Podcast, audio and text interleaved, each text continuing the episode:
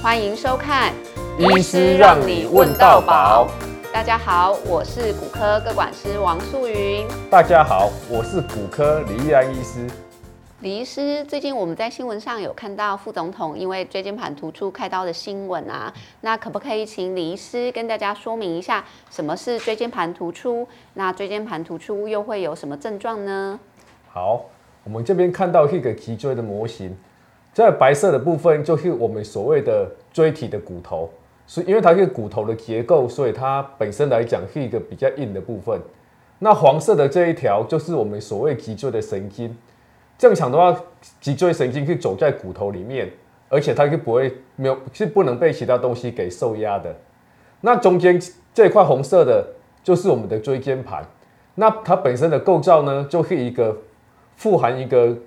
水分的一个软骨的一个构造。那它本身的功能，除了说维持这个整个脊椎的这个活动度以外，另外它有一个稳定的效果。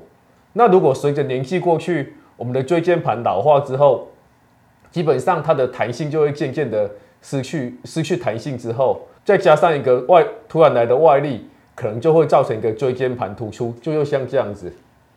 那如果说它这样突出来之后，造成神经的压迫，就会造成所谓的坐骨神经痛。李医师，那请问一下，什么样的族群比较容易会有椎间盘突出的问题呢？一般来讲的椎间盘突出，常常都是好发在二十五岁以上的青壮年。那因为那些青壮年呢，他们可能有一些从事劳动工作，或者是有自己的家庭，所以他们常常都是需要做一些家事，或者是一些比较属于说负重的工作，也可能说是因为工作的关系而久坐缺乏运动，那长久以来造成椎间盘的压力，如果说一个过分的增加的话。久了就会加速椎间盘的老化，然后就会造成这种椎间盘突出的情形。哦，那像我们啊，上班族啊，常常会这样子腰酸背痛，没有办法久坐。这个如果怀疑自己有椎间盘突出的话，要怎么样可以做自我的检测，或者是有什么症状是我们要注意的呢？一般来讲，如果说脊椎的神经受压的话，最表最明显的表现就是腰痛之外，它会一路会像触电一样，一路这样整个痛到大腿下来。那如果说痛到小腿以下，可能又得麻痛，然后再加上也许是那种大小便，如果说有出问题，或甚至说你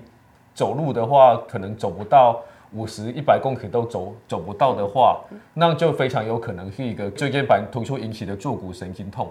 这边可以提供大家一个自我检测的方法，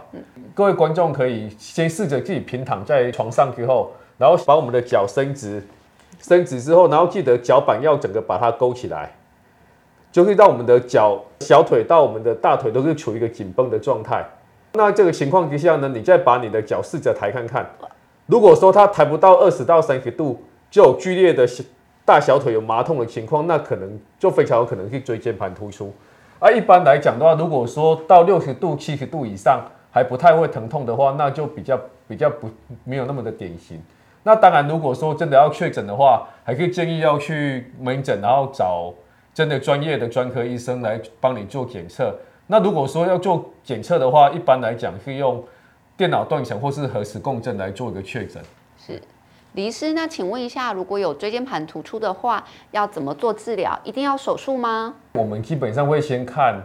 病患的症状来决定。如果说你有一个神经学的症状，是一个越来越严重的情况。例如说，你的双脚的麻痛越来越严重，或甚至说有那个大小便失禁的情况开始已经出现了，那个时候可能就需要做一个比较紧急的手术。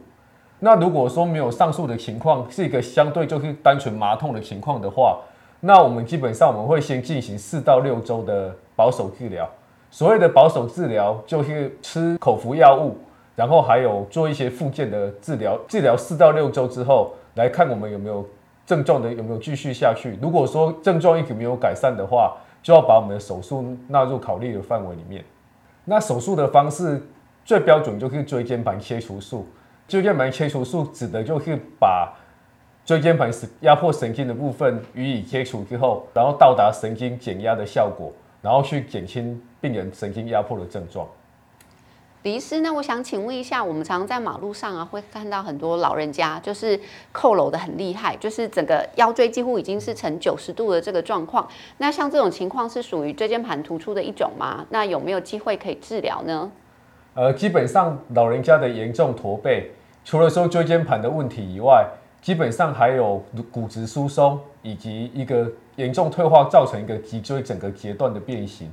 那这种情况下的话，如果说要做到一个根本的治疗，除了椎间盘切除之外，可能还是要进行一个长节的一个钢钉固定，就所谓的一个脊椎矫正的一个融合固定手术。那当然，如果说手术进行成功的话，老人家是非常有机会能够从驼背，然后变成整个可以直立起来的。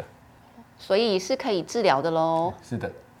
李医师，那请问一下，有什么方法可以预防腰椎的椎间盘突出呢？一般来讲的话，年轻人来说，就是主要是要注重运动，然后常常要避免久坐。运动的话，它基本上可以锻炼我们背部的肌肉，有点像是说，如果一台车来讲，你的你的中轴已经不好了，你旁边肌肉练强的话，你的避震效果就会比较好一点点。啊，另外老人家的话，可能就是尽量避免去弯腰提重物。那如果睡床垫的话，可能就是避免太硬或太软的床垫，这样的话能够有效的来预防一个椎间盘的退化。那听说好像体重的部分也是要注意，是吗？哦，对啊，当然如果说腰椎的话，它基本上就是去分担你的全身的重量，所以如果说真的是过重的病人的话，我们在门诊当中也会去建议说，他可能经由饮食或运动来控制他的体重，这样他的腰椎才能够用的比较长久。